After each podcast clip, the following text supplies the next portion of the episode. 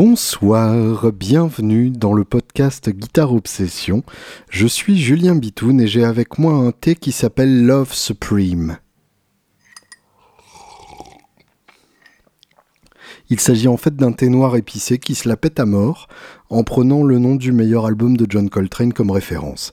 Alors j'ai pas forcément vu le lien entre Coltrane et le goût de ce thé, mais c'est un thé excellent nonobstant. Merci à Lionel qui a rejoint la grande équipe des Patreonneurs juste avant euh, le passage à la nouvelle année qui donc est passé juste à temps pour se faire ponctionner des sous pour le mois de janvier, et je le remercie du fond du cœur pour ceci. Pour ceux d'entre vous ou celles d'entre vous qui ont envie de soutenir ce podcast, donc je vous rappelle patreon.com slash guitare avec un E, ops. Bonne année, comment allez-vous? Moi, ça va super bien, on m'a offert une Strat de 66. Voilà. Je vous raconterai tout ça plus en détail dans un prochain podcast. Et pour cette semaine, j'ai une interview derrière les fagots qui est pas piqué des hannetons. Oui, ça fait beaucoup d'expressions toutes faites en une seule phrase. Il s'agit d'Arnaud Bascugnana. Alors n'oubliez pas la tilde sur le premier N qui fait Bascugnana et pas Bascunana, sinon ça n'a pas de sens, qui est un homme qui est entre euh, le studio et la musique sur scène avec des guitares à fond dans les oreilles. C'est un ingénieur du son mais qui joue aussi de la guitare et qui est passionné de guitare, qui est un vrai geek, comme vous allez pouvoir l'entendre pendant cette interview, et qui a ce côté euh, tripoteur de boutons à la fois sur un ampli et sur une console, avec euh, à peu près autant de talent dans les deux d'ailleurs, et qui en plus a l'énorme qualité de se sortir les doigts du cul. C'est-à-dire que c'est un homme qui a monté son propre label, 10 Day Records, et qui a euh, cette vision d'une manière de faire dans le music business qu'il mène avec sa petite barque et sa pelle et son seau et pour l'instant ça lui a réussi plutôt très bien. Euh, je, contribue donc à ma manière avec mes petits bras en postant ce podcast et cette interview de manière à ce que vous puissiez faire connaissance et éventuellement avoir envie d'écouter ce qu'il fait, ce que ces groupes font et ce qui sort de son joli studio qui était d'ailleurs pour la petite histoire dans la même cour que Woodbrass Deluxe, enfin qui est toujours hein, d'ailleurs mais moi je n'y suis plus, à qui la faute, pas à mon père, pas à mon père, tu aurais pu chanter cela. Et euh, du coup, nous étions voisins pendant trois ans et euh, de temps en temps, on se, croisait et on se montrait des belles choses. Voilà. Arnaud Bascugnana, bonne semaine.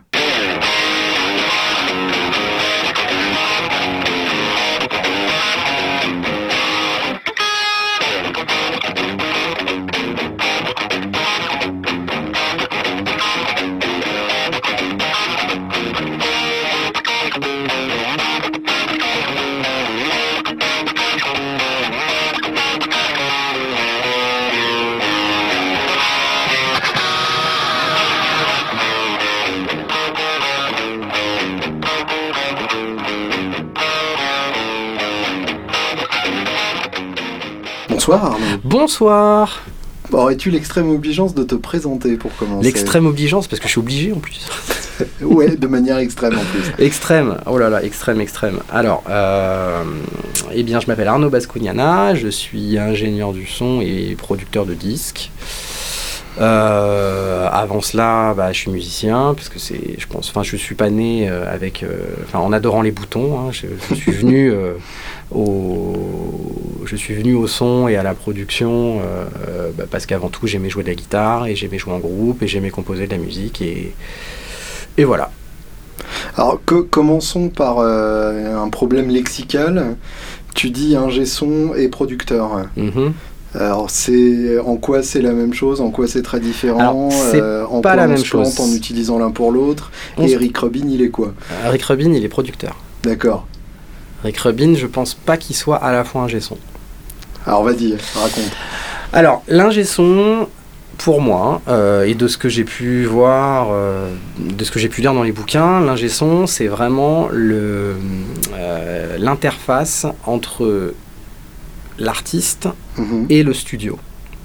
Ça veut dire la personne qui va techniquement te reproduire sur deux enceintes un son qui, ou de reproduire une source euh, euh, à l'aide de micro euh, ou, de, enfin, ou de DI, enfin ce que tu veux, enfin ce qui existe, dans une, qui est dans une autre pièce. Donc mhm. tout simplement d'enregistrer du son. mais sans avoir réellement de D'avis, artistique. En fait, à la base, un ingénieur du son, c'est ça. Mhm. La limite, elle est justement là où le, cette, enfin, cet avis artistique va devoir être exprimé. Et là, c'est le producteur Mhm. ou réalisateur, donc c'est un peu le- le- la même chose. Il y a une différence entre les deux Producteur-réalisateur. euh, Producteur met des sous en général Mm, ou le producteur, le- producteur financier met des sous. Oui, d'accord. Voilà. Euh, après, un producer euh, est un réalisateur. C'est juste qu'on parle plutôt de réalisateur en France. Mhm. Euh, et moi, j'aime bien, j'aime bien, j'aime bien, enfin, j'aime bien utiliser ce terme de producteur en fait. Ouais. Voilà, tu produis, tu, tu produis, tu mets en forme, tu T'as quelque, enfin, t'as, t'as une chanson qui, arrive au départ, euh, euh, qui est pas mal, mais qui est pas très structurée, et ce groupe, enfin, le groupe te, la- te, la soumet, et toi, ben, avec bien sûr la- l'accord du groupe, hein, tu, euh, tu te, euh, bah, enfin, tu, tu- tu tailles cette chanson de manière à ce qu'elle soit de- le, mieux servie possible et, euh, euh, et le plus efficace. Alors c'est pareil, efficace, c'est un mot qui peut être un peu un peu mal pris parce que on va tout de suite imaginer le côté commercial de la chose, mais c'est pareil. Est-ce que c'est grave de faire de la musique qui marche aussi? Finalement, enfin, c'est pas ce qu'on c'est pas ce qu'on veut tous. Euh, Oui, comme disait euh, Holden Caulfield, le, le personnage du Catcher in the Rye, Mm. euh, si je jouais du piano, je jouerais dans un putain de placard. Donc effectivement, à partir du moment où on sort du placard, c'est qu'on veut déjà vendre des albums. bah ouais, je pense que c'est quand même euh, la- effectivement, même les Ramones ont fait du commercial, Ah bah euh, oui, en techniquement parlant. Ouais, ouais, ouais. Et c'est pas euh, et c'est pas pourri. hein. Moi, il y a ce titre euh, euh, My Baby euh, de, des Ramones Mhm. qui avait été produit par euh, Par produit Spector, ou ouais. réalisé, voilà, comme on veut, par Phil Spector justement, euh, qui est une espèce de tuerie quoi. Sur euh, End of the Century. Ah, ouais. Déjà le son de ce truc-là est improbable et euh, après la production a, a une incidence sur le son hein, évidemment. Mhm. hein, euh, Justement, c'est Mm. c'est là que j'allais en venir. C'est est-ce que c'est une, une ligne dans le sable qui est facile à tracer ou bah, est-ce que tu es tout le temps tenté en étant l'un de devenir l'autre? Je pense que déjà, une composition induit une certaine production, en fait. Mhm.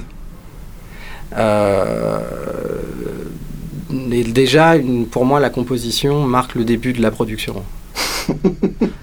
Ouais, logique. Tu vois Bien sûr. euh, Même si on sait qu'une guitare, une chanson guitare-voix euh, euh, doit exister avant, avant tout avant tout, euh, toute autre production, euh, avant de mettre l'artillerie lourde et que ça marche. Enfin, Mhm. voilà, une chanson guitare-voix doit, doit pouvoir exister, mais, euh, mais la façon, le choix d'un tempo, le choix d'un tempo déjà, ça induit l'utilisation de certains instruments. euh, euh, on pourrait parler, de, on va, on va parler de guitare, mais on, va- on peut parler de batterie. euh, des éléments d'une batterie qui résonnent énormément euh, À vont se rapide, peut-être ça marchera pas. voilà, enfin, ça marchera différemment. Faudra, Mm. faudra, faudra, faudra les jouer d'une autre manière en fait. Ouais. C'est euh, donc voilà en quoi pour moi la, le- le- le- la, la production, euh, si tu veux, est, est quand même indissociable de la composition et puis aussi de la personne que tu as en face de toi. Euh, tu vas pas faire. euh,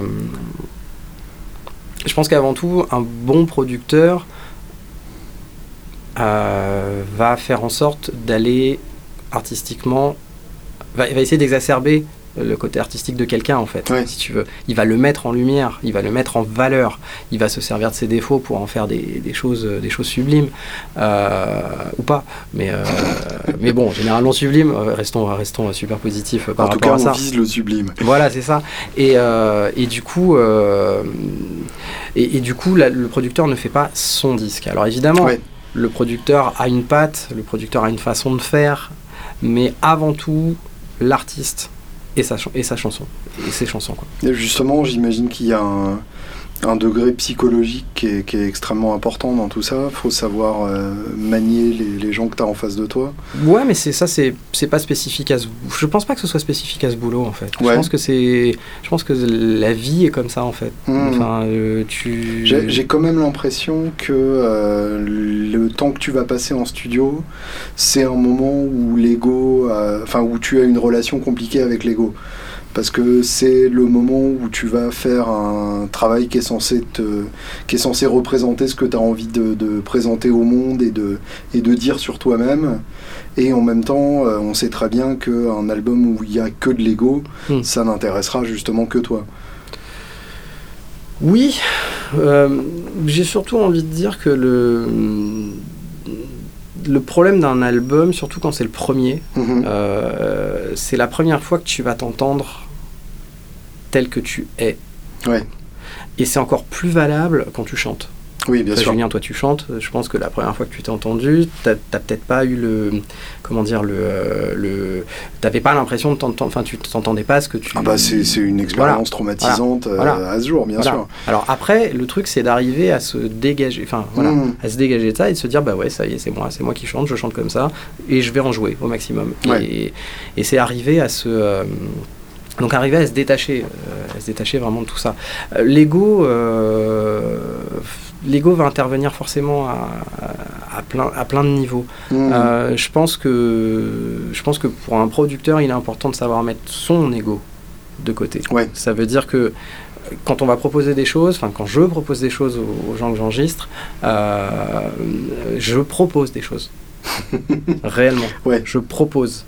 Euh, sauf si bon, voilà, si, je suis, sauf si je suis sûr que ça va aller dans le mur et que euh, et qu'il faut le faire d'une manière, bon, enfin voilà, quand on est convaincu, on est convaincu. Mais, généralement, faut, pas tomber amoureux de ses idées. Voilà, mais, mais quand on est, mais mais euh, on est rarement convaincu pour rien en fait. Ouais. Je crois. Donc l'ego.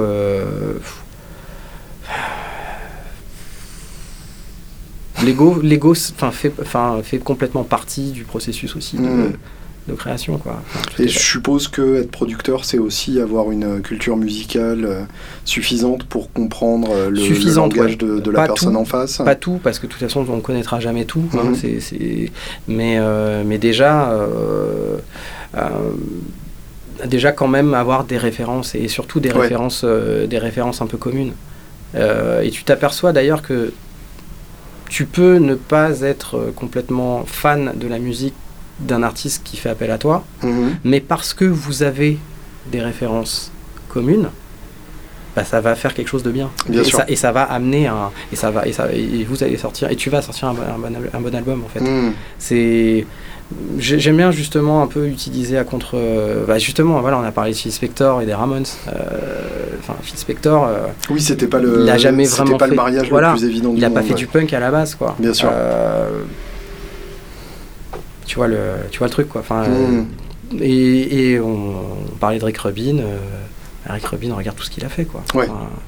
de Linkin Park à, à, Run DMC, en passant par Slayer, euh, Bien sûr. Metallica, les Red, Hot, euh, Johnny Cash, Tom Petty, Mélanie C. Ouais. ouais, ouais, ouais, ouais. Oui, Rick, on s'en souvient. Voilà. on t'a vu. Et oui, oui, oui. Sur son, sur son canapé, en train de. en train de. De caresser, caresser sa barbe. oui, c'est ça. Avec les yeux cachés par ses lunettes de soleil pour surtout pas montrer ce qu'il pense. C'est une stratégie. Ouais, ouais, ouais. Bah, ouais, c'est ça qui est bien dans un studio aussi quand, quand tu travailles avec un ordinateur. Euh, c'est l'écran qui est devant toi généralement, qui est entre le. ça, tu peux te cacher derrière aussi. mais bon. Alors, tu, tu, viens de citer pas mal de noms. Euh, quelles sont tes racines euh, musicales Qui sont tes, tes, modèles, tes idoles? Je sais que tu te, tu te définis comme un, un, producteur rock. Mm-hmm.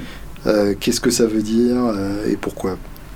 Ouais, je me définis comme un producteur rock. disons que c'est ce qui a défini ça aussi. C'est un peu les albums de rock français, albums de rock en France qui ont qui ont ouais, qui, qui, qui, qui sur lesquels as bossé, sur lesquels j'ai bossé, qui ont, euh, qui ont, qui, ont, qui, ont, dit ça quoi. Mhm. Mais euh, en fait, mm, j'ai grandi avec, euh, j'ai vraiment grandi avec, avec les Beatles. Voilà. D'accord. J'ai grandi avec les Beatles. Euh, tu te souviens du morceau qui t'a euh, tout ouvert Eh ben justement, je crois que le plus gros souvenir que j'ai, c'est euh, c'est pas le morceau le plus rock des Beatles, et c'est même un morceau qui avait été réalisé par Phil Spector, vu que c'est sur la The, Long, The Long and Winding Road. Ah, d'accord. Voilà. Et je me rappelle vraiment de ce morceau-là. oh, il y a, y a nettement pire hein, comme ah, bien sûr, bien sûr, bien sûr. Mais j'ai d'ailleurs adoré le réentendre en 2003 quand McCartney avait fait sortir l'album Let It Be Naked. Bien sûr. donc sans les arrangements de Phil Spector.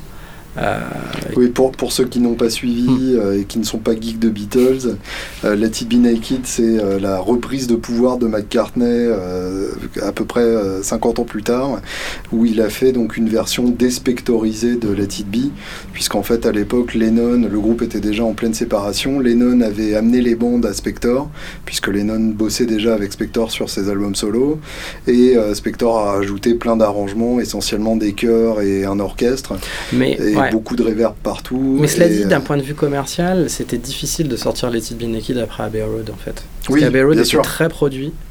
euh, et It Be qui a été enregistré avant Abbey Road était très euh, bah, était super roots en fait Bien sûr. c'était cinq mecs euh, Bah, c'était cinq mecs parce que les Beatles plus, euh, euh, plus euh, Billy Preston Oui. euh, Hammond et, euh, Et Rhodes, et Rhodes. Euh, voilà c'était vraiment un groupe de rock and roll en fait Mm. hein, euh, et, et je crois que euh, il y a donc Lennon qui a apporté les bandes effectivement, mais il y avait aussi une volonté de la maison de disques de sortir, de ouais. sortir quelque chose d'un peu plus étoffé. euh. et donc, euh, et donc voilà, ouais, je me, donc pour revenir à, à ta question, euh, ouais, je me rappelle vraiment de ça, des Beatles. j'ai grandi avec ça. Merci papa. J'ai hum, à côté de ça, euh, bah voilà, quand j'ai commencé à toucher, j'ai très vite eu une guitare entre les mains et, je me suis donc intéressé forcément à tout ce qui tournait autour des Beatles, mais les guitaristes, euh, voilà, donc euh, les guitaristes de, de l'époque et puis les, les guitaristes d'un peu après. donc, Quand euh, tu dis de l'époque, c'est-à-dire. il y avait Clapton. euh, Ah oui, avait, de l'époque euh, des Beatles, Oui, de l'époque. Oui, oui, Je oui, pensais que l'époque tu des parlais de Beatles. ton non, non, époque. Non, non, non, bah mon époque, c'est venu, c'est venu, c'est venu quasiment en même temps. Hmm. Mais euh, euh, c'est venu un peu après encore. Parce que tu vois, enfin, ma première guitare, je l'ai eu assez tôt. hein. Je l'ai eu, j'avais. euh, euh, j'avais eu, ouais, j'avais environ 6 ans, quoi, tu vois. Donc euh, j'étais pas. on, euh, est, on est en quelle année à peu près? Bon, on est en 86. Oui, d'accord. 85-86. Voilà, mais c'est à l'adolescence euh, que ça a pris tout son, euh, tout son sens quand j'ai découvert Guns N' Roses, quand j'ai découvert Nirvana, quand j'ai découvert tout Mhm. ça, et où je me suis dit, ah ouais, putain, en fait, euh, faire du bruit avec une guitare, c'est ce que j'aime, quoi. c'est ça que j'aime bien, quoi. C'est ça qui me plaît. Et, et donc j'ai très vite, j'ai très vite été fan de, de rock US en fait, de rock US et, et toute la côte, ouais, on va dire toute la côte ouest en fait, de, de Seattle jusqu'à jusqu'à San Diego quoi. Enfin, Mhm. euh, euh, et avec, je pense Guns N' Roses en en premier sur En large premier. en- à cette époque ouais, à cette époque ouais. Tu, tu l'as, t'as, t'as rejoint le groupe euh, direct avec Appetite ou? Bah non, non, non, moi je l'ai, euh, je l'ai rejoint en 91 avec User, User Region en fait. D'accord. Mais euh, je, me rappelle quand, enfin, je me rappelle quand même avoir entendu euh, Sweet Child of Mine euh, Hmm. avant quoi. Avant. Alors comment, je sais pas, mais, je- mais, c'est- mais, mais quand j'ai entendu cette chanson la première fois, euh, donc à l'époque de User, User Illusion, je, je me suis dit mais putain mais je la connais cette chanson, je l'avais déjà en entendue avant, déjà Ouais, entendu, ouais, carrément, carrément. Et ouais non, mais ce sont Appetite, l'un des meilleurs albums de rock de tous les temps quoi. Enfin, Bah, je, je me suis fait la réflexion parce que là c'est, la, la- l'année 30 ans. anniversaire des 30 ans. 30 ans, et bah Et c'est l'année, euh, puis c'était le jour, il y a quelques. C'est ça. C'est le 21 juillet, c'était les 30 ans d'Appetite. Ils ont joué, à, je sais plus dans quel club, mais euh, ça avait l'air sympa. Et, euh, et pour le coup, euh, effectivement, c'est un. À c'est un- l'Apollo, à l'Apollo. Oui, c'est ça, exactement, à, Le à. Harlem. Et le vin. Et pour le coup, c'est euh, c'est un premier album. Et sortir un premier album comme ça. Slash euh, a 22 ans à cette époque. Ouais, c'est ça. Slash a 22 ans et... et il a commencé la guitare à 15 ans. Donc il a 7 ans de guitare à Ouais. cette époque-là. C'est violent, ouais. Voilà. Et puis surtout, bon, on parle de Slash, mais le guitariste de l'époque, Izzy Stradlin. Bien sûr. Waouh, c'est Ah bah, l'architecte du groupe. c'est un truc Et de même, malade. euh, Quand t'écoutes vraiment, euh, quand Même casque, Illusion, Ah oui, tu, oui. euh, tu, tu regardes les crédits d'écriture, en fait, c'est énormément. Stradlin. Mais, mais en termes de jeu de guitare, euh, quand La tu- complémentarité entre les deux. C'est un truc de, c'est Ouais. un truc de malade. Je me suis amusé à faire une reprise, à faire une, une reprise de l'intro de euh, Welcome to the Jungle. Mhm. euh, euh, voilà, c'était mon petit clin d'œil euh, aux 30 ans. euh, donc, ils n'en ont rien à foutre le groupe. hein, mais moi j'avais envie de me faire mon petit, mon petit kiff. Donc j'ai juste repris l'intro euh, jusqu'au début du chant, tu vois. Ah, ah. Et euh, donc je me suis vraiment pris la tête à écouter dans le détail au casque Mhm. ce que jouait chacun. Et euh, le côté rythmique Bien sûr. brutiste et assumé d'Izzy Stradlin, mais c'est un truc de, un truc de dingue quoi. Ouais, ouais, euh, y a- justement, c'est marrant que tu cites euh, ce, ce titre-là. C'est vrai qu'effectivement, euh, bon, évidemment, on connaît tous l'intro avec le délai, Ouais, ouais, ouais, euh, avec euh, Axel qui descend du bus, etc. Mhm. Mais là, au moment où le riff entre, au moment où la- le tempo change, le pam, je vous encourage vivement à chercher, ça se trouve sur YouTube, la guitare isolée de Stradlin et la guitare isolée de Slash. Déjà, les sons n'ont rien à voir. Rien du tout. Le son de Slash est hyper mouillé alors que le son de Stradlin est très nerveux. Et en fait, c'est pas du tout la même partie de gratte.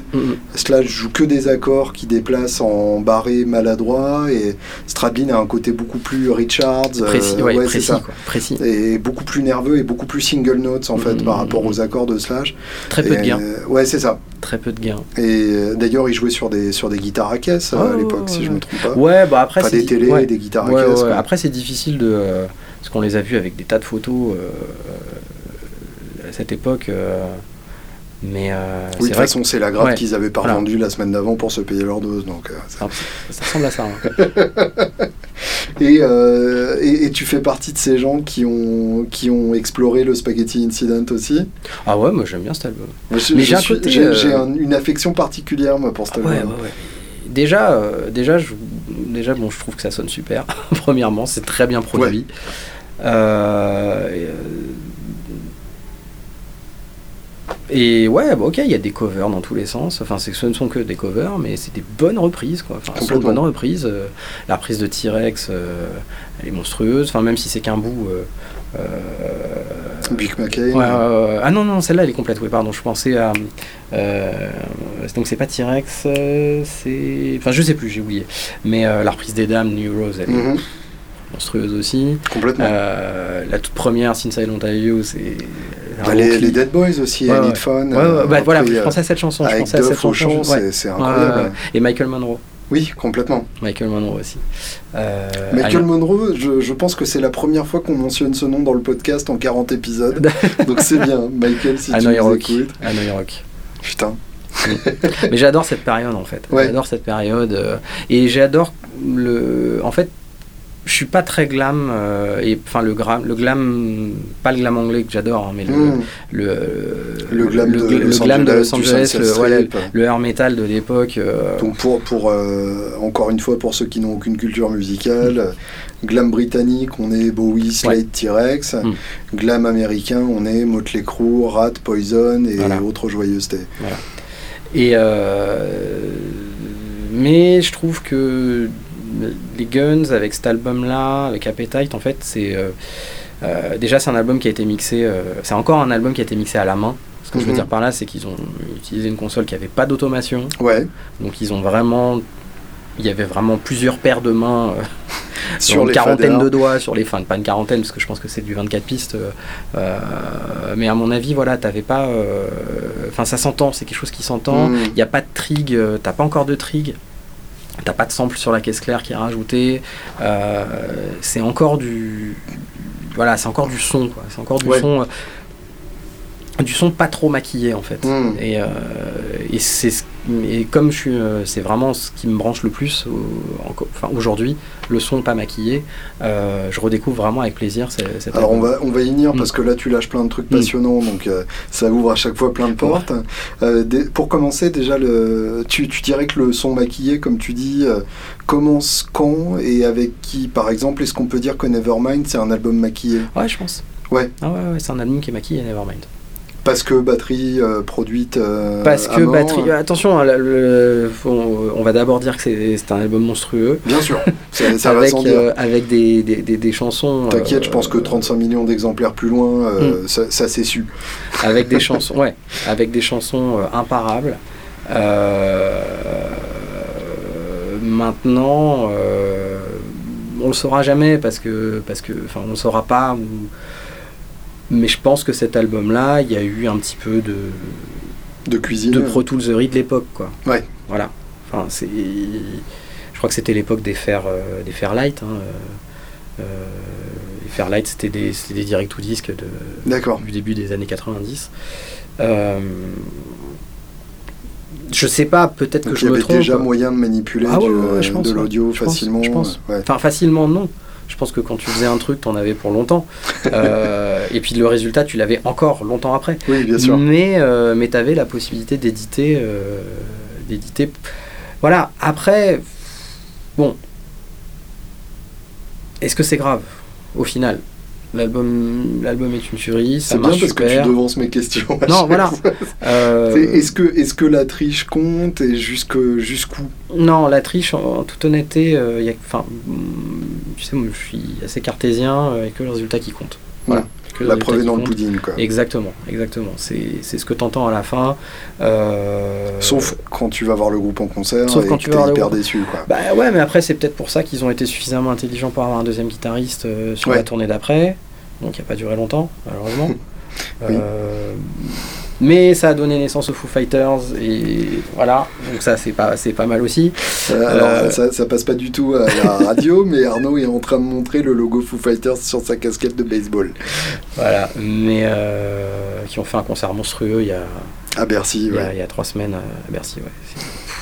De toute façon, moi, cette semaine-là, la semaine du 3, euh, du 3 juillet, c'était abs- absolument magique parce que euh, le lundi, Foo Fighters, qui est un de mes groupes préférés, Ah ah. et, le, euh, et le vendredi, Guns à- au Stade de France. Donc voilà. Ouais. Voilà. Genre la semaine, Voilà. quoi. Tu rajoutes à ça deux jours de séance avec un fan hardcore de, de Rage Against the Machine, avec lequel je me suis retrouvé en studio, qui faisait des bons partout dans le studio. Ben, D'ailleurs, salut Renan, je te fais un petit, un petit clin d'œil. euh, au passage, euh, qui faisait des, des bons en chantant dans le studio, euh, à la digne de Zach de la Rocca. Enfin, c'était voilà. Donc cette semaine était absolument géniale. Non, non, non, mais euh, pour revenir à donc à Nirvana, oui, regarde, tournée d'après, Pat Smear qui arrive, Ouais. son du coup beaucoup plus gros Hmm. en live, qui correspondent en plus aux albums, même si In Et Utero pour le coup, In Utero sonne plus, sonne, sonne plus brut que sonne plus brut, sachant que là à l'époque t'avais pas Pat Smear encore hein, sur In Utero. Non. In Utero, il est vraiment arrivé que sur la que sur, sur la, tournée. uniquement. ouais. Euh, mais d'ailleurs, voilà, euh, je parlais des maisons de disques qui ont quand même cette volonté euh, de, euh, de satisfaire un certain cahier des charges et, et puis d'avoir une certaine norme euh, de, de qualité de production.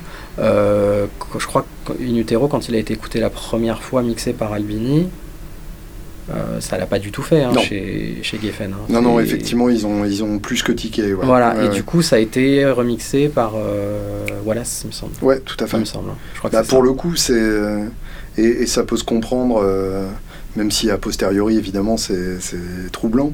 Mais euh, tu t'imagines qu'à l'époque, euh, c'était l'album sur lequel ils comptaient tous Ah, pour sûr. leur bonus de fin d'année. D'ailleurs, le premier single, euh, c'est quasiment une copie, on va dire, le premier single De de, Spirit, Voilà, Rape Me, c'est le, même schéma, quoi. Ah bah, c'est on-off, euh, Ouais, la disto enclenchée au refrain. ouais, ça. bien sûr.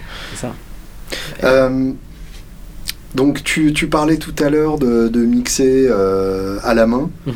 Euh, alors d'abord explique le, le principe de l'automation et puis surtout Alors. euh, quel est l'intérêt de mixer à la main? Est-ce que c'est pas se priver d'une technologie fantastique et ainsi de suite?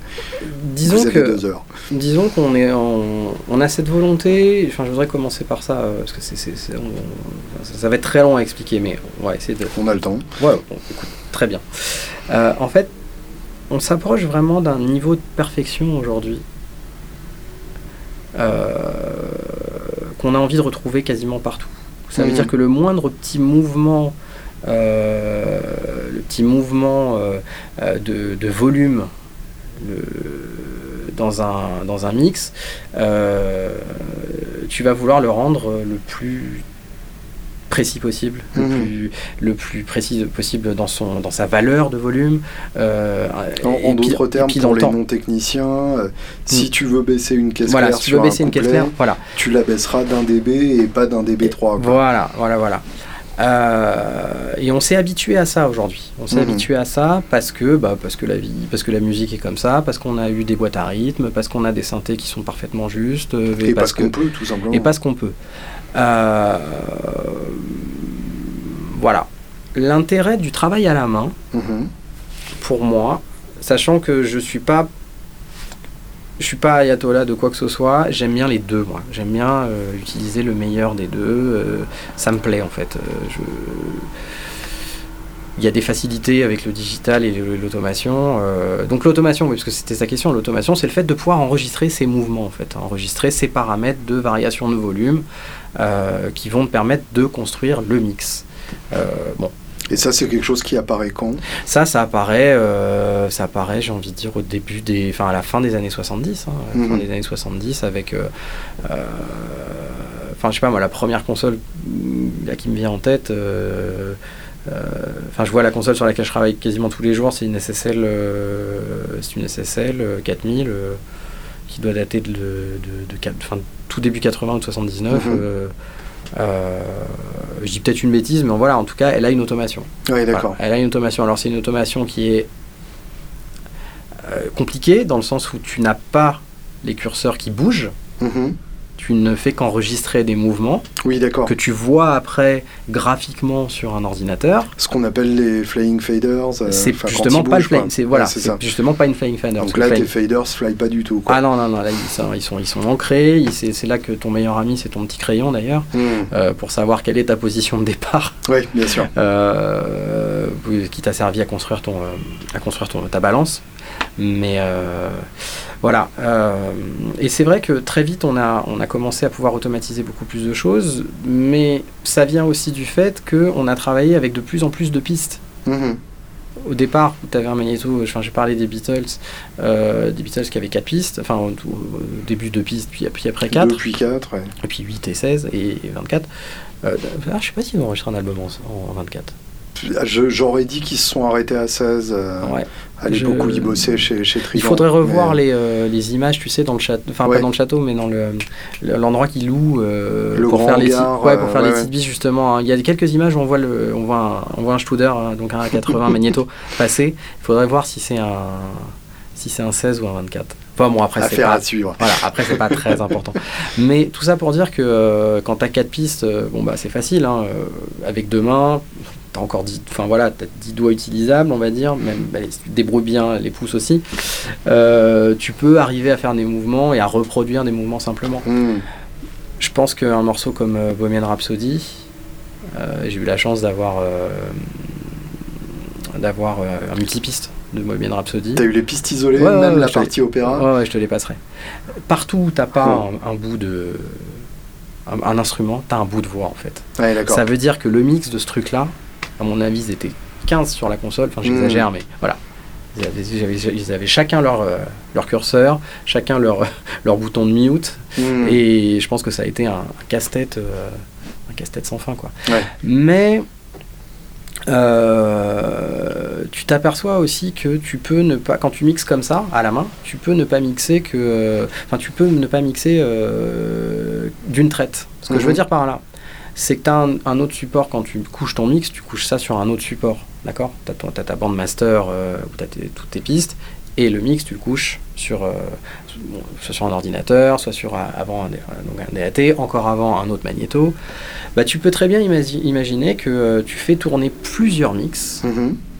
et que sur cette prise-là, tu auras le mix du premier couplet qui sera très bien sur, la prise sur le mix d'après, tu auras le, le, mix du, du, euh, du, pont qui sera très très bien. Et après, tu coupes dans la bande. Et du coup, tu fais du montage de et du coup, tu fais du montage au mix. Mhm. Et là, tu retrouves un tu retrouves quelque chose d'assez ludique en fait, d'assez hmm. ludique et d'assez euh, et finalement de très humain et de très très musical. Et c'est ces espèces d'imperfections du fait que peut-être tu vas passer d'un dB ou deux, euh, euh, enfin la guitare elle va prendre 2 dB sur la partie d'après, tu vas pas comprendre pourquoi, hmm. mais c'est peut-être cette imperfection qui va faire que ton mix il va vivre. Alors ok, tu le contrôles beaucoup moins en temps réel parce que euh, parce que t'as pas le parce que tu parce que tu ne réécoutes pas dans enfin, de, de, manière immédiate ce que tu fais mhm. mais euh, mais euh, ça te permet aussi d'avoir le recul au moment où tu réécoutes tes divers mix pour savoir que bah tiens là ce premier mix est enfin ce, premier refrain est bien ce premier couplet est bien et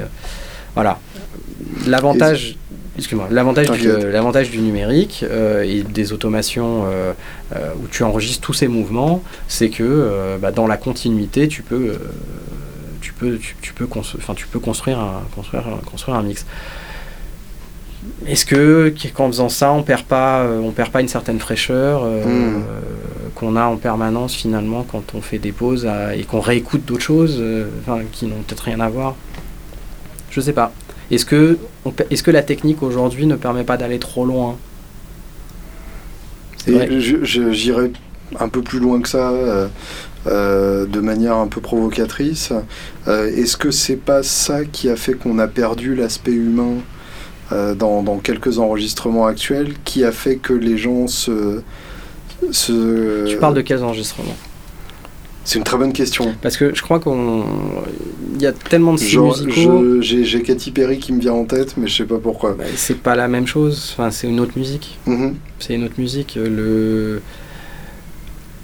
Une musique qui est quand même vraiment à tendance électro. Mm-hmm. On peut le dire. Alors, je, vais me faire. Je, vais me faire. Euh, enfin, on va m'égorger, euh, mais j'assume complètement ce que je vais dire. Je pense qu'il y a Je pense qu'il faut vraiment beaucoup de talent pour faire un bon morceau électro. Mm-hmm. Vraiment, hein, parce que c'est une science, hein, c'est, euh, c'est de la musique euh, de la même manière. Maintenant, je pense qu'il est beaucoup plus difficile de mettre quatre mecs dans une pièce, basse, guitare, batterie, et de les faire jouer ensemble. Oui, bien sûr. Que d'arriver à maîtriser un ordinateur ou un séquenceur et de faire tourner une très très, de faire tourner un, un pattern. Euh, un pattern électro quoi. Enfin hmm. c'est pas euh, et c'est pas du tout un jugement de, enfin, un jugement de valeur quoi que ce soit hein, parce que euh, enfin après les haters euh, les haters le prendront comme tel mais je m'en fous. C'est leur boulot. J'assume non mais voilà mais je crois qu'il faut là, où je voulais en venir c'est est-ce que ce changement de technologie a pu apporter un, le, désamour de, de, de la musique qu'on peut connaître à l'heure actuelle ou en tout cas le, le mode le changement de mode de consommation bah, le changement de mode de consommation, euh, il est dans la valeur qu'on a.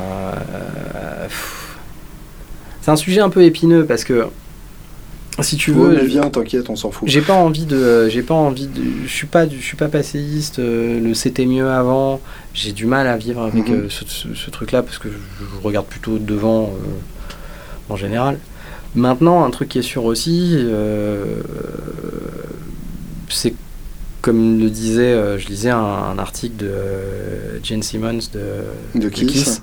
qui disait que euh, je l'ai posté hier, je l'ai posté hier sur les réseaux, enfin sur Facebook l'article, qui disait tout simplement que aujourd'hui on a hum, la musique est gratuite. Hmm.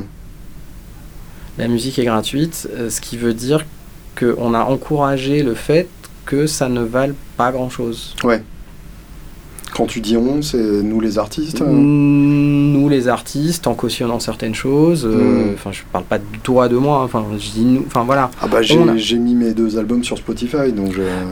voilà. Mais parce que tu es, parce que es victime aussi, parce que tu es victime d'un système aussi. Enfin, au bout d'un moment, c'est peut-être le seul moyen que qu'on a aujourd'hui de fin de véhiculer de la musique. Ouais, bien sûr. Tu vois le problème, c'est que euh, on va taper, on va taper sur la tête d'un, enfin sur les doigts d'un Lars Ulrich en 2001 2001 hmm. euh, ou 2000, je sais plus. qui pour le coup avait euh, juste. Qui pour le coup, euh, voilà, enfin, au bout d'un moment, ce mec-là, il a juste essayé de défendre ses droits au même titre que de défendre les droits de, des autres, quoi. Enfin, hmm. c'était pas pour gagner plus d'argent, il a pas besoin. Et on l'a bien vu dans, dans, les documentaires qu'il a fait. Il vend trois tableaux, le mec, il est, il est tranquille, tranquille jusqu'à la fin de ses jours. Bien sûr. donc c'est pas pour gagner plus de fric, c'est pas du tout ça. C'est juste le côté un peu éthique de la chose. C'est hmm. à un moment, tu peux pas. je pense que je pense que la musique qu'on a aujourd'hui, elle est à l'image de ce que de ce qu'est euh, de ce qu'est la musique pour les gens en fait. Ça veut dire quelque chose qui qui se consomme. Hmm. C'est comme la c'est comme la différence entre un, burger de euh, un burger de, euh, de, resto de quartier et un, burger du McDo. C'est pareil. C'est exactement pareil. C'est à la base c'est la même chose. Enfin les, ouais, les éléments, les, éléments, les éléments, les mêmes. Voilà, mais t'as pas la même chose en bouche à, la hmm. fin. Et puis, euh, et puis, euh, puis après aussi d'ailleurs. Mais euh, enfin bon, passons. Mais ça, sera l'autre rubrique. Voilà. Mais dans, Dans, ce cas-là, justement, et on va en arriver à, à ton activité, dans, dans, ce contexte-là, qu'est-ce qui justifie de, de, monter un studio comme le tien et qu'est-ce qui permet de le faire vivre malgré tout? Alors, ce qui donne l'envie euh, déjà de le faire, euh, enfin, ce, qui permet, ce, qui, ce qui fait le monter déjà, c'est l'envie. premièrement. Euh, tu sais, c'est comme quand on me dit euh, Ouais, mais regarde, t'as des super enceintes. Euh, après, les gens chez eux, ils écoutent ça sur un iPhone et tout. Ouais, je suis désolé, hein, la, première la première personne que j'ai envie de faire kiffer, c'est quand même moi. Quoi. même, si, je dis, même si tout à l'heure, ça, ça, ça peut aller complètement. Enfin, faut pas le prendre à l'opposé de ce que je disais tout à l'heure quand, quand, je disais que je faisais pas mon album. Si tu prends pas de plaisir, mais au bout d'un moment, tu te, fais, voilà, tu te fais kiffer. Bah, en fait, je pense que tu fais allusion au fait que j'ai acheté un magnéto il n'y a pas longtemps. Euh, Même bêtement euh, au fait que tu as euh, un espace dédié, traité, mm. une, console. Enfin, comment, comment justifier une telle débauche de matos, même si je sais que dans l'absolu, hein. c'est même pas une débauche par rapport à d'autres ouais, studios. Va chez, va chez Sdar, Bien sûr.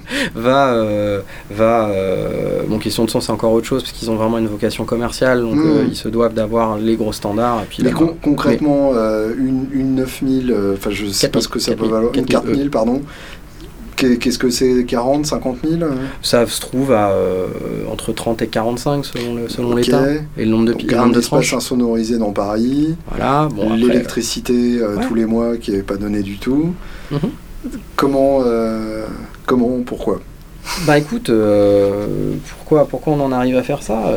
Bah, Tout simplement que on a besoin de, on a quand même encore besoin d'enregistrer de la musique. Hein. Enfin, il y, y, a un paquet de groupes qui existent.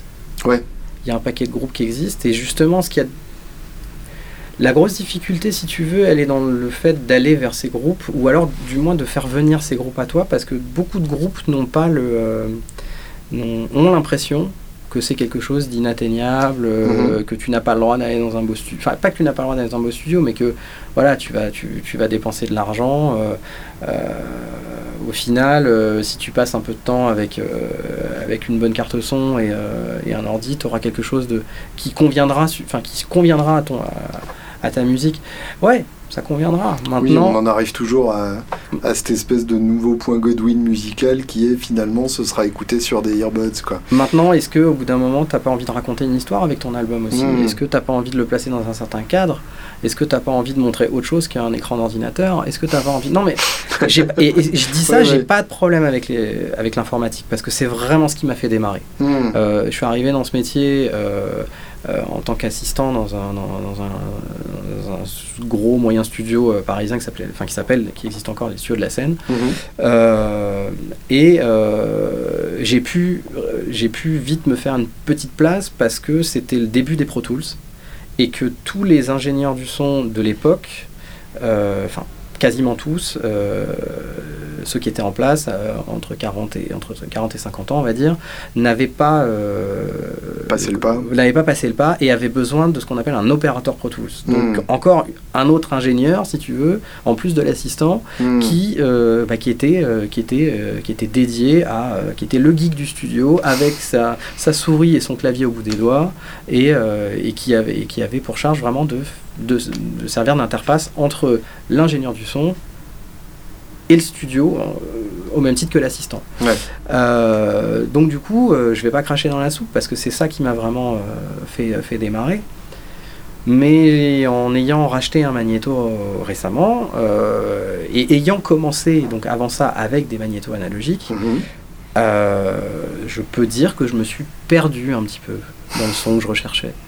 C'est-à-dire ben, C'est-à-dire que là, en ayant racheté ce magnéto, je retrouve euh, le son des albums que j'aime aujourd'hui, enfin que j'aime et que j'achète, que j'achète euh, et que j'ai acheté quand j'étais euh, quand j'étais ado et que je continue d'acheter quand tu as un album des Foo Fighters qui sort. ça veut dire que bon, je pense qu'avant, quand au moment où je suis passé sur Pro j'avais pas suffisamment de connaissances pour maîtriser pleinement un magnéto. Mais euh, voilà, je me suis rapproché vraiment du son qui, qui pour moi convient le mieux à un combo basse guitare batterie. Alors, en, termes de son ou en termes de, en termes de son, de fonctionnalité, parce qu'à l'heure actuelle, un magnéto, on le met dans Pro Tools. Euh, Enfin, on met la prise dans Pro Tools après. Ouais, mais Donc là, on a le côté pratique du magnéto, voilà, du Pro D'abord, en fait, tu te sers. Bah, le côté, euh, le côté son, dans un premier temps, euh, il est évident que tu n'as pas la souplesse de travail après dans un, euh, avec un magnéto que, enfin, avec la souplesse que tu peux retrouver dans un système Pro Tools où tu peux, où tu vas pouvoir éventuellement éditer quelque chose, Mm. bouger, bouger, bouger deux trois petits trucs.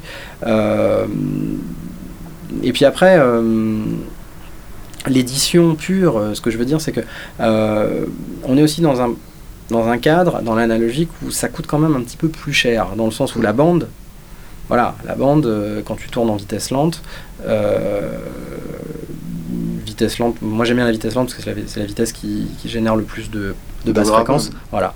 Alors certes, faut jouer un petit peu avec le souffle, hein, parce que tu en as un petit peu plus du coup, Mhm. mais quand tu enregistres des guitares électriques très fort, le souffle, c'est. Tu t'en passes. Enfin, ça va. Enfin, il passe inaperçu, on va Ouais. dire. Enfin, on essaie de le faire passer inaperçu, du moins. Euh, non, mais ce que je veux dire par là, c'est que. euh, je- on peut monter aussi dans la bande. Ça veut Mhm. dire que tu peux euh, avoir trois prises de ton, de ton groupe sur ta bande et puis te dire que premier refrain, bah, c'est là, euh, c'est sur cette prise, deuxième refrain, machin. Donc tu peux après couper dans la bande et puis Et coller. ça, tu le fais direct sur la bande? Comme ça, je le fais, mais je le fais quand il y a un certain budget. Parce Ouais. que la bande, du coup, après, elle ne sert plus à. Enfin, c'est Et difficile. sinon, après. tu transfères sur Mais Pro sinon, Tools je et transfère sur Pro. Tools et je fais mon montage dans Pro Tools. Alors purement en termes de son, qu'est-ce Mhm. qui change dans la bande? C'est il y a une question de d'interaction entre le niveau de signal d'entrée et ce que la bande va. Bah, c'est exactement ça. va C'est exactement ça. ça? En fait, euh, en fait, tu- je me suis aperçu que je vais essayer de pas shooter dans le micro. J'ai envoyé un petit, j'ai envoyé un petit sub là dans les, dans les oreilles des gens. Euh, Excusez-moi. Euh, en fait, plus tu vas rentrer euh, fort dans ton magnéto, Mhm. et plus tu vas rentrer fort certaines fréquences, plus la bande va, enfin, et, et- plus, la bande va réagir plus ou moins différemment en fait. Mhm. Euh, ça veut dire que tu vas avoir un peu un effet de compression euh, qu'on essaie d'imiter depuis des années Ouais. avec euh, plein de compresseurs qu'on met en amont dans un, pro- enfin qu'on met avant de rentrer dans un Pro Tools ou même qu'on met après, euh, voir, euh, voir tous ces simulateurs de, euh, de bandes qui marchent très très bien. Bien sûr. Universal Audio, Lampex, ATR. euh, ATR 102, là, c'est une espèce de tuerie. Le, le même, le A800 euh, chez Universal Audio aussi, c'est monstrueux. Mhm. Après, ce sont des simulations, des émulations. Moi, je pense qu'avoir l'original, c'est quand même mieux. Et puis, et puis pour mes oreilles, c'est mieux. Mhm. Voilà. Je... Il y en a qui te disent, oh, alors on pourrait faire des blind tests, on se planterait tous, évidemment. Bien sûr, euh, évidemment. évidemment, mais, je peux, mais, mais pour, pour moi, finalement, en termes de mix, d'enregistrer directement sur Magneto, Mhm. c'est un gain de temps parce que j'arrive plus vite au son que je vais avoir envie d'avoir, que je vais avoir envie d'avoir, euh, d'obtenir à la fin. C'est ce qu'on appelle la, la fameuse glue, euh, C'est ça, c'est ça. le fait que les éléments soient déjà mélangés ça, avant même d'être mixés. Là, j'ai l'exemple d'un album, euh, d'un album où euh, donc je l'ai entièrement, je, je l'ai pas enregistré avec Pro Tools du tout parce que j'avais pas, j'avais pas le magnéto. Je l'ai mixé complètement dans la boîte Mhm. et j'ai eu le magnéto entre temps. Et là, je me suis dit merde, euh, comment je fais? L'album est fini, il est mixé. euh, bon, alors comment je pourrais essayer d'utiliser le son de la bande sans repartir de zéro, ce qui est quasiment impossible. Bien sûr. Et ben, je me suis débrouillé, à savoir que j'ai isolé des éléments du mix, Mhm. mais mixé, hein, donc avec le euh, mixé mais pas masterisé. Donc, euh, par exemple, un, un- un groupe de batterie, euh, un groupe de batterie, un groupe de basse, un groupe de guitare euh, rythmique, un groupe de Ce qu'on appelle des stems. des stems, ce qu'on appelle des stems exactement. Où en gros, tu as un type d'instrument regroupé. Voilà. Ce qui, ce qui simplifie énormément Voilà, le travail je de mix. Je les ai rentrés dans le magnéto. euh, et après, j'ai remasterisé à partir de ce son-là. Ben là, euh, là, on pourrait faire un AB sans problème. hein. Et t'as eu vraiment senti Ah, une ouais, différence. ah bah ouais. Là, là, t'as vraiment, enfin, c'est même pas l'impression, c'est juste que t'as les éléments les uns dans les autres en fait. Mm. C'est t'as la t'as la basse qui qui est vraiment fondue dans ce euh, qui fait vraiment le- ce lien entre la entre la batterie et, et, et les guitares et euh, bon. Attention, hein, on y arrive très très bien avec un Pro Tools aussi. hein. Mm. C'est parce que, enfin, je, je suis pas en train de Le dire. chemin est juste plus long. Quoi. Voilà, c'est juste que tu vas utiliser beaucoup plus de beaucoup plus d'appareils, enfin beaucoup plus de, de, de- de compresseurs dans ton, Mm. ton- dans ton- de compression logicielle, beaucoup plus de simulation de bande. Euh, et puis même, il m'est arrivé, euh, ce que je fais maintenant, c'est que j'enregistre simultanément en fait Mhm. sur le Magneto et sur Pro Tools, pour deux raisons. Euh, comme j'efface des choses sur le, sur le magnéto, bah, ça me permet d'avoir un backup permanent dans Pro Tools, Mhm. euh, de garder mes alternate takes, euh, enfin mes prises additionnelles et, et les prises qu'on n'utilise pas, mais aussi de la bande en fait là je vais un peu rentrer dans les détails donc s'il y en a qui voilà, il faudra que tu fasses un petit bip et pour ceux qui, qui décrochent, il faudra leur dire d'aller un petit peu plus loin dans, dans, euh, dans l'entretien. Mais euh, en fait, quand tu enregistres avec un magnéto, le son de la bande, tu l'as pas au moment où, tu fais record en fait. Tu l'as Mhm. pas au moment où le son rentre. Tu l'as au moment où tu lis la bande. C'est l'histoire des têtes de lecture et des têtes d'enregistrement. C'est l'histoire des têtes de lecture, mais c'est surtout l'histoire de l'effet de la bande elle-même. Mhm. Oui, logique. Voilà. Oui, C'est oui, surtout- bien sûr. C'est surtout le, c'est surtout le- l'effet de la bande elle-même. Oui, en fait, quand tu enregistres sur la bande, tu ne fais que monitorer ce qui est en train de se passer. Voilà. Et c'est une fois que tu lis que, Que tu, te rends compte de ce qui s'est passé. Voilà. quoi. Exactement. Comme une photo qui se développe. Et c'est exactement ça. Donc, euh, ça me permet d'enregistrer simultanément sur mon système Pro Tools des, un signal qui n'est pas passé par la bande, Mhm. qui est passé à travers l'électronique du magnéto, certes, mais qui n'est pas passé par la bande. D'accord. Ce qui me permet à tout moment, euh, tiens, le break de batterie était mieux Mhm. sur euh, la prise numéro 4 qu'on n'a Ah, pas tu, gardée. tu fais des hybrides comme ça. Ouais. Ah, c'est bon ça. Et du coup, ce qui te permet de, ce qui permet de garder juste un break. Ouais. Et, tu, et dans ce cas-là, tu fais, tu fais, tu fais l'inverse. Ça veut dire que tu, euh, tu, ton Pro Tools, tu le rentres dans ton magnéto.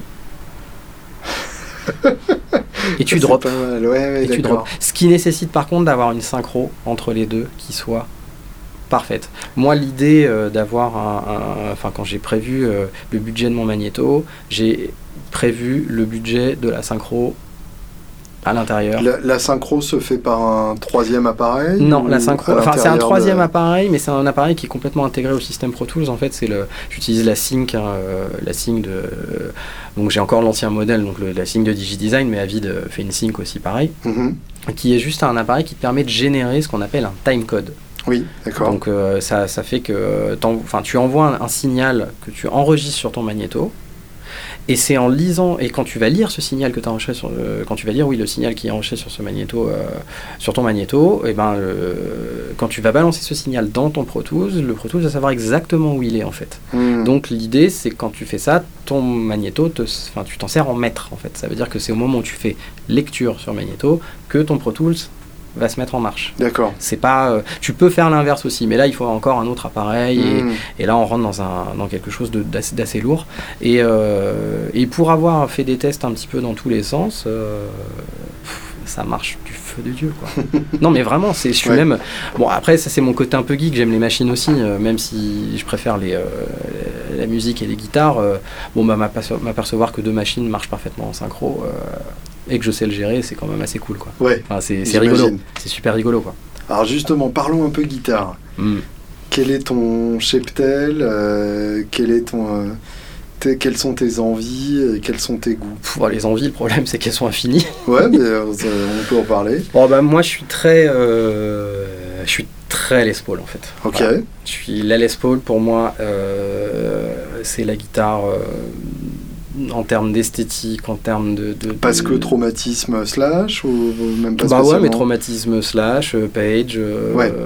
et puis, puis la lutherie des Gibson quoi. Enfin, Hmm. Après, je vais pas cracher. Enfin, les les Fender, c'est c'est super aussi, hein, mais euh, mais une Fender, c'est une conception un petit peu plus simple. Bien- ah, c'est le moins qu'on puisse dire. la Fender, c'est Fender, c'est du mécano. enfin, Mm. Et c'est pour ça d'ailleurs que sur le marché du vintage, c'est très compliqué de s'y retrouver parce qu'il est facile de remplacer n'importe quelle, spie- n'importe quelle, spie- n'importe quelle pièce à partir du moment où le manche est vissé. Bien sûr. Euh, sur une Gibson, de décoller un manche, c'est un petit peu plus, un petit peu plus chaud, quoi. oui, il faut le vouloir. ouais. Voilà, faut, bon, ça, ça se décolle très bien, hein. mais ça se répare aussi très bien d'ailleurs. Mais, euh, mais euh, voilà, donc ma guitare principale, c'est une euh, Les Paul Custom de euh, 71. D'accord. Euh, Donc alors, 71, on est avec On est, euh, la déjà- table en érable, mais Voilà. pas encore le sandwich. hein. si, on a le sandwich. Il y a déjà le sandwich. il y a déjà le sandwich. Et bon, il paraît que ça sonne pas. voilà, mais moi je kiffe. Euh, je trouve que ça sonne très très bien. La seule coquetterie que je me suis, voilà, sur laquelle je me suis laissé aller, c'est que euh, j'ai changé les micros en fait. Euh, Mhm. euh, J'aimais beaucoup les T-Top qui étaient qui étaient dessus, hein, les T-Top d'origine. mais un jour, j'ai voilà, comme les potards, si tu veux, les potentiels n'étaient pas d'origine, j'ai pas eu trop de scrupules à défaire les soudures. Et puis on m'a dit, tiens, essaie, essaie cette marque-là. C'est une marque qui s'appelle Wiz pays de l'Est, euh, enfin de, non, euh, oui, si, si, euh, croate, je crois, voilà, mhm. qui fait des répliques de PAF, et, et, ma guitare, enfin, elle a pris, enfin voilà, elle a, elle a enfin, un, bon, un bon en avant dans le son, à tout point de vue en fait. un petit peu moins de niveau de sortie, mais justement plus de, du coup plus de bois, plus, mhm. plus le côté, bah, plus la guitare électrique dans son, euh, tel que je la considère, ça veut dire un morceau de bois qui résonne et des, des bons micros dessus en fait. voilà. Je vois. Voilà. C'est vrai qu'on a tendance aujourd'hui, euh, avec cette course au niveau, si tu veux, qu'on retrouve à tout, euh, tous les niveaux, hein, aussi bien dans, le, dans, les, dans les mix qu'on entend que dans les voilà, on a tendance aujourd'hui à avoir des guitares avec des micros un peu surdimensionnés, je trouve. Hmm. Mais du coup, euh, bah, tu as le son du micro. Oui, bien sûr. Mais tu plus le son de la guitare. Et ça, euh, et c'est dommage. C'est dommage parce que ça permet pas d'explorer vraiment toutes les, euh, toutes les, toutes les qualités et tout le spectre que, peut offrir le bois. mais aussi le métal, parce qu'une guitare que j'aime beaucoup et que j'utilise pas mal, c'est une Loïc Le Pape, une junior en fait. Mm-hmm. Donc une junior, donc Loïc Le Pape fait des guitares en, en métal et il a fait, euh, il a fait, euh, il a fait quelques juniors, euh, dont celle que j'ai, qui, se rapproche, enfin qui, est, sur laquelle j'ai vraiment aucun problème. J'arrive vraiment à passer d'elle à, à, une vieille 56 en fait. Hmm avec peut-être la, euh, la, particularité d'avoir un, spectre encore un peu plus large du fait que bah, c'est du métal, donc pas du bois, ça résonne différemment. Bien sûr. Mais avec la jouabilité d'une junior, ça veut dire, euh, je crois que tu es un peu fan des micros, des guitares à un seul micro. Un tout petit peu. Euh, voilà, donc avec cette, cette, possibilité de, juste avec un volume et un tone, d'explorer, d'avoir une palette de sons, mais mhm.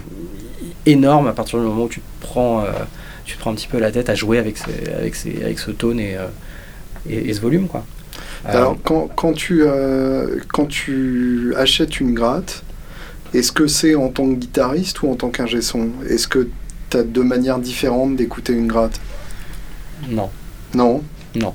Non, parce que quand tu es guitariste, qu'est-ce que tu cherches? Tu cherches une guitare qui sonne. Ouais guitare qui est agréable à jouer. Un truc qui t'inspire, ouais. Un truc qui est agréable à jouer, qui t'inspire, qui t'emmène quelque part. Mm-hmm. Euh, quand t'enregistres, euh, c'est la même chose en fait. Ouais. C'est un, appareil, euh, tu sais, j'ai la même chose avec les appareils de son, avec les compresseurs. Mm-hmm. les, moi, passer une heure à régler un truc, là je me tire peut-être une balle dans le pied, hein, mais mais c'est pas mon truc quoi. Moi j'aime bien brancher et avoir et que ça me fasse quelque chose, mhm. même si j'ai pas enclenché le, le bouton, euh, même si j'ai même si le bypass est encore en marche. Enfin j'exagère, tu vois, mais je veux qu'il se passe un truc. Ouais, je vois. Euh, c'est pour ça que je suis fan de compresseurs comme euh, comme de type Uray 76 parce que c'est des mhm. compresseurs qui sont simples à régler. Alors oui, tu peux pas tout faire avec, mais tu peux quand même faire beaucoup, beaucoup, beaucoup de choses. Et du temps où il y avait que ça, on a fait beaucoup de choses. Mhm. donc voilà. Euh, et si tu veux, pour les, pour les guitares, c'est pareil. Moi, j'aime bien prendre une guitare, qu'elle soit vieille ou, euh, totalement récente, euh, d'un luthier peu connu, plus connu, ou alors d'une grosse firme. moi, ce qu'il faut, c'est qu'il se passe un truc. Hmm. C'est que tu prennes la guitare et que au premier mi ouvert ou sol ouvert que tu fasses, euh, bah, tu as cette vibration qu'on aime, toi, qu'on aime tant, euh, tous, euh, et qui te rentre dans, le, dans, dans, dans, la paume de la main quand tu tiens ton manche, et puis qui, qui, qui, qui, va, qui va de ton cou jusqu'à ton épaule, jusqu'à enfin, voilà, et jusqu'à vibrer dans, ton, dans tout ton corps. je parle de guitare. Hein. Et donc, quand enregistres, c'est pareil. Et, et, hmm. je sais que le fait, en tant qu'ingénieur du son et producteur, d'avoir des guitares, enfin le fait d'avoir des belles guitares, euh, bah, ça fait partie aussi du son que je vais avoir à la fin. Bien sûr. Parce que je les propose, euh, au même titre que les, divers, que les quelques amplis que j'ai, euh, je les propose aux, artistes qui viennent, qui viennent enregistrer chez moi en fait. Parce que, bah, parce que voilà, parce que, parce que, parce que j'aime faire partager, et puis, enfin, puis parce que ça fait encore une fois partie du son qu'il y aura à la fin, quoi. Donc, Mm. euh, si t'es sûr que si t'es sûr du résultat, euh, des fois faut pas. Tu sais, je suis pas. euh, J'aime expérimenter des choses, mais euh, mais quelque part, euh, c'est pas tellement au moment où t'enregistres des gens que t'expérimentes. Si tu passes bien trop sûr. de temps, si tu passes trop de temps à essayer, à essayer des trucs et des machins, euh, au bout d'un moment, l'idée euh, et la raison pour laquelle tu es là, elle a disparu en fait. Mhm. Euh, le fait d'enregistrer une idée, enfin c'est l'idée tu l'as à un, à un instant, euh, à un instant sûr. C'est pour ça que euh, en parallèle, il y a des choses, euh, il y a des choses d'un point de vue technologique super intéressantes. Le Reamp, pour ça Ouais. par exemple, c'est super. C'est Bien super. sûr. Tu te prends pas la tête au début, tu as une super idée, tu as envie de faire un truc, mais t'as pas, euh, tu sais pas trop quel ampli, quel machin. euh, bon, alors soit euh, tu te la joues cowboy et puis euh, et puis one shot et puis tu prends le premier ampli qui tombe et puis c'est génial et ça marche tout de suite. Mhm. Sauf que bon, euh, si c'est pas le son qu'il faut, si t'as trop mis de reverb, si machin, bon bah au bout d'un moment tu l'as, voilà, tu dois vivre avec. Ce qui peut de temps en temps être super intéressant aussi. Mais euh, le- la technologie fait que tu puisses enregistrer ta, enfin tu peux enregistrer ta, ta, ta guitare en DI, appliquer une simulation d'ampli euh, logiciel ou, euh, Mhm. ou même, ou même voilà, et puis repasser ta guitare après dans un ampli pour choisir vraiment ton son et tout. Bien sûr. Mais euh, moins tu laisses de place à l'expérimentation, plus euh, plus l'artistique, si tu veux, euh, est présent. en Ouais. fait. Est présent. Après, L'expérimentation se fait en amont. en je fait, pense, je pense qu'elle se fait en amont. Je pense qu'elle se fait en amont. Je pense que il est bien d'arriver en studio prêt. Mhm. Et c'est comme ça qu'on fait des économies. Ouais. Et c'est comme ça Pas qu'on tester euh, Voilà, et c'est comme ça, nouvelles pédales euh, exactement. au moment d'enregistrer ton Exactement. solo. Et c'est comme ça qu'on peut se permettre d'aller dans un beau studio. Ouais. Et de se dire, mais merde, euh, putain, en, en fin de compte, on a, on a cinq jours, on a fait, euh, on a fait un album en cinq jours. Euh, bah ouais, mais si en, si en amont, encore une fois, ton truc est prêt, si t'as passé du temps en répétition, euh, et c'est pour ça, ça fait partie de ma démarche de producteur, de passer beaucoup de temps en répétition avec les artistes avec lesquels je travaille. Ouais.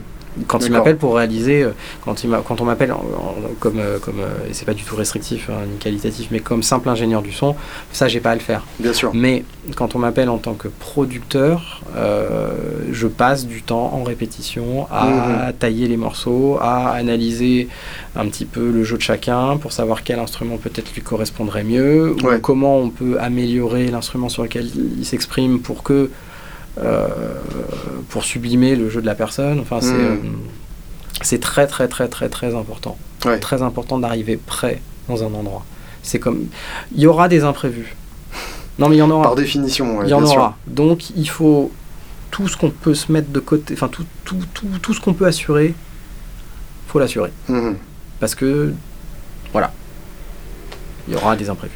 Euh, parlons un peu euh, matos euh, et autres geekeries. Euh, t'as la guitare, t'as ton ampli. euh, Est-ce que t'as des micros de prédilection euh, devant l'ampli? Je suis très basique. Ouais. Je suis très très très basique. Donc 57. 57 421. 57 421. Je commence à utiliser, enfin je commence, j'utilise de temps en temps. tu peux raconter un peu le 421 euh, pour ceux euh, qui ne seraient restés Alors au 57 421 c'est un c'est un Sennheiser, c'est pas donc le, le- le- le 57 c'est un Shure. Mhm. Euh, il y a juste une réponse en fréquence différente du 57 et je trouve que le 57 tout seul il manque des choses Mhm. et de ce que je perçois le, le 421 est un peu as ce que le 57 n'a pas D'accord. et le 57 a ce que le 421 n'a pas non plus Mhm. donc euh, du coup, on a un peu tout le panel de fréquences et c'est avec ces deux micros là, du coup, que je fais la base de mon son. C'est vraiment euh, En fonction de l'équilibre entre voilà les deux. l'équilibre entre les deux et je les enregistre, je les enregistre jamais séparément. Je, je traque ces deux micros sur la même piste. D'accord, donc tu te maries avec un équilibre euh, Voilà. pour, euh, pour le restant de, de ton Si je veux un peu, voilà, si je veux un peu plus de médium, je monte le 57. Si je Ouais. veux un peu plus de euh, d'égalisation en sourire, je monte, euh, je monte le, le 421. C'est un D'accord. petit peu comme ça. Euh, j'utilise aussi des enfin j'utilise rarement des micros d'ambiance en même temps. Ok. J'ai du mal avec ça. C'est-à-dire que c'est soit les micros Ouais. sur l'ampli, Soit des micros loin. soit la pièce mais seule. Voilà. D'accord. J'ai j'ai du mal. J'ai. J'arrive pas. Alors Parce ça que changera euh, peut-être. ça fait trop de problèmes de phase. Ouais, il y a des problèmes de phase, il y a des problèmes de. euh, C'est un petit peu le problème. Et puis voilà, l'autre truc aussi, c'est que j'utilise, c'est c'est que j'aime bien faire des prises avec tout le monde dans la même pièce. Ouais. Du coup, euh, si je me mets un micro d'ambiance assez loin pour la guitare, euh, je vais, Tu vas avoir tout je le vais avoir reste, plus de ouais. batterie que de guitare dans mon, dans mon euh, sauf si on joue avec trois stacks Marshall complets. euh, bon, mais mais c'est pas très intéressant en studio, ça. Enfin, c'est et d'ailleurs même en live, c'est pas. Je pense qu'aujourd'hui c'est plus Ça obligatoire. se justifie plus, Non. ouais, bien sûr. Non, je pense que les grosses puissances en ampli, c'était bien du temps de Wood- Woodstock, quoi. Mm. À ces époques où on repiquait pas les. ou très peu les amplis. Bien sûr. Aujourd'hui, on a des, des petits wattages euh, que tu peux du coup exploiter et avoir, euh, enfin, exploiter vraiment pleinement. Et tu Mm. peux te rapprocher du son de ces gros monstres. euh, tu vois, j'ai une vieille tête, euh, j'ai une tête de 60, euh, 72, une, une tête artiste de chez Marshall. Alors Ouais. c'est une tête qui est pas très connue. C'était un ampli qui était censé faire que du son clair. Bah, le premier truc que j'ai acheté avec ça, c'est un, c'est un atténuateur en fait. Ouais. Et, et du coup, euh, ça a beau être un ampli pour faire du son clair, putain, j'ai un crunch de malade avec ce truc-là. quoi. voilà, mais parce que j'utilise l'atténuateur, euh, que je, je dois atténuer à mon avis à un bon 70% Ouais, je vois. pour pas tuer quelqu'un. Et, euh, et c'est- voilà, enfin c'est. Donc j'aime bien les petits wattages, euh, les petits wattages en studio, ou alors Mm. utiliser des atténuateurs, des choses comme ça. T'as un ampli arme secrète euh, Non. de prédilection Non, j'aime tout, j'aime à peu près tout. Franchement, euh, enfin, j'ai mes amplis, euh, mes amplis, mais après ça dépend tellement des styles musicaux dans lesquels tu travailles. Enfin, Ouais. tu vas pas mettre le même ampli à, à quelqu'un qui, enfin, tu utilises pas. Allez si, allez même. Tu utilises pas de la même manière un Mesabuki quand tu fais du Foo Fighters et quand tu fais du Metallica. Oui, bien sûr. Tu vois? Pourtant, tu sais que derrière, il y a quand même pas mal de Mesa euh, dans les Mm. deux, quoi. Euh, et a fortiori, euh, tu mets pas à Neil Young le même ampli que, que tu mettrais à, à, à Jim Root Hmm. en Slipknot, quoi. Enfin, tu- voilà, peux essayer, hein, ça peut être marrant, mais ça risque juste d'être marrant, je pense. C'est tout. Euh, mais voilà, euh, j'aime tout ce qui sonne un peu bien, quoi. Enfin, Hmm. tu vois, j'ai un, j'ai un blues de luxe de chez Fender que je traîne depuis. euh, Enfin, qui était mon premier ampli sérieux. Donc, que j'avais acheté euh, en 80. Enfin, que j'avais acheté, non, que mes parents m'avaient offert, pardon. En, par- en grande partie. euh, en 80, en 95 ou 96, un truc Mhm. comme ça. Donc, les toutes premières encore fabriquées euh, aux US.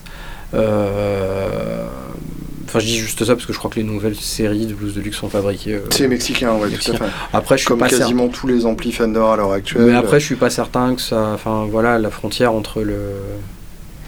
Quand tu vois où est l'usine euh, Fender américaine, enfin US, c'est l'usine. Ah bah, de toute façon, la différence de, de méthode de production est, est inexistante. hein. C'est Voilà. euh, c'est les mêmes méthodes. Après, évidemment, euh, les Et gens sont quand tu regardes les Fender quoi. des années 50, euh, Oui. il y avait déjà des Gomez et des. euh, Bien sûr. et des, oui, complètement. des, des Gomez et des Tavares, ça va pas moi. Mais- non mais tu vois voilà, donc au bout d'un moment, euh, la facture de l'instrument, enfin quand c'est un, quand c'est un bon instrument, que ça a été, fait- ça a été fabriqué par n'importe, enfin par qui que ce soit, quand l'instrument est bien, il est bien quoi. Et puis euh, Hmm. après c'est plus valable pour les guitares ce que je vais dire, mais euh, l'arbre, euh, on s'en fout de son nom quoi, tu vois. Oui, bien sûr. Enfin, Évidemment. c'est. euh, Enfin bon. Non, mais donc ce blues de luxe là que j'adore. euh, j'ai un Marshall aussi un peu plus. euh, un peu plus. euh, un peu plus récent que j'adore qui est un JCM 900 SLX. Oui, d'accord. Donc est- c'est la version euh, C'est la un canal et demi. Un canal et- ouais, un canal et demi, Qui fait que de la ça. distorsion. Qui fait que de la et Avec distorsion. un boost, quoi. Mais j'ai mis des lampes un peu, euh, un peu vieilles dedans. J'ai mis des 57-51 euh, de chez de chez RCA. Hmm. euh, qui ont pour euh, réputation de baisser un peu le gain. Donc, du coup, je me retrouve avec un, espèce de JCM 800 un peu plus, euh, un tout petit peu plus couillu, mais pas beaucoup plus couillu. Je vois. Voilà.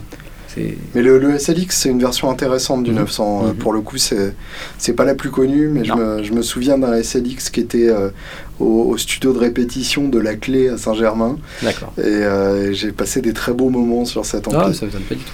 Alors pour terminer, euh, une, une question très con, euh, et comme toute question très con qui demande beaucoup de réflexion, D'accord. quel est l'album que tu aurais aimé enregistrer et euh, qu'est-ce que tu aurais fait différemment? Bah, je pense déjà que si j'aurais aimé l'enregistrer, j'aurais rien fait différemment.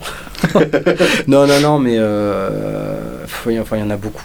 En a Ouais. Vraiment beaucoup. Euh, mais je crois que c'est un album assez récent en fait. Ok. C'est euh, Wasting Like des Foo Fighters. Ah ouais J'adore cet album. Je, je trouve qu'il y a tout dedans. La Mhm. compo, le son. euh, tellement de choses quoi. Enfin, c'est vraiment, vraiment cet album est monstrueux. euh. Je- en termes Bah, de Pour produ- moi, c'est de loin le meilleur Foo Fighters. Ouais. Euh, surtout quand tu le compares à Sonic Highways, euh, y a- il y a- Bah, Sonic Highway c'est différent, c'est un concept. ah, C'est- l'inspiration n'est pas la même. Ah ouais. Là, chaque titre est, est vraiment passionnant. Quoi. Mm. Et euh, moi je suis fan, euh, je- de toute façon j'adore le groupe. et- Mais cet album-là, ouais, euh, cet album-là, il y a un truc dedans. euh. Mais bon, je peux pas t'en donner qu'un. Enfin, je pourrais pas t'en donner qu'un. Il est évident que le Black Album de Metallica, je crois que c'est, euh, Ouais. voilà, c'est ce qui a fait que j'ai fait ce métier-là aussi, quoi. Parce que Ouais, bien sûr. Parce que j'ai vu ce qu'était un réalisateur dedans avec la personne de Bob Rock. Mhm. En regardant le documentaire. bah ouais, ouais, ouais, ouais. Quand j'ai vu ça, je me dis, mais c'est qui ce mec là qui, qui fait le chef d'orchestre pour, pour le groupe de rock? Mais c'est ça que je veux faire en fait. C'est euh, parce que tu fais de la musique tout le temps et t'es encore plus impliqué et machin et tout et tout. Bon, après, t'apprends que c'est pas aussi simple que ça qu'il faut. Parce que Bob Rock était, euh, euh, a été un son euh, Mhm. et uniquement un son avant, je crois. Il avait fait des albums de. C'est lui qui avait mixé le Permanent Vacation d'Aerosmith. D'accord. Il y a Dude Like, like a Lady. hmm, Ah ouais, je savais pas. Le morceau Ragdoll aussi, c'est sur cet album-là, je crois. Ouais, tout à fait. Voilà. Donc ouais, Black Album Metallica, c'est sûr que c'est un album euh, que j'aurais aimé, enfin même pas forcément enregistré, mais euh, juste euh, runner à l'époque, juste apporter des cafés, ça m'aurait fait super plaisir de le faire quoi. Enfin, c'est fou. Voilà. Très bien. Merci. Bah merci à toi.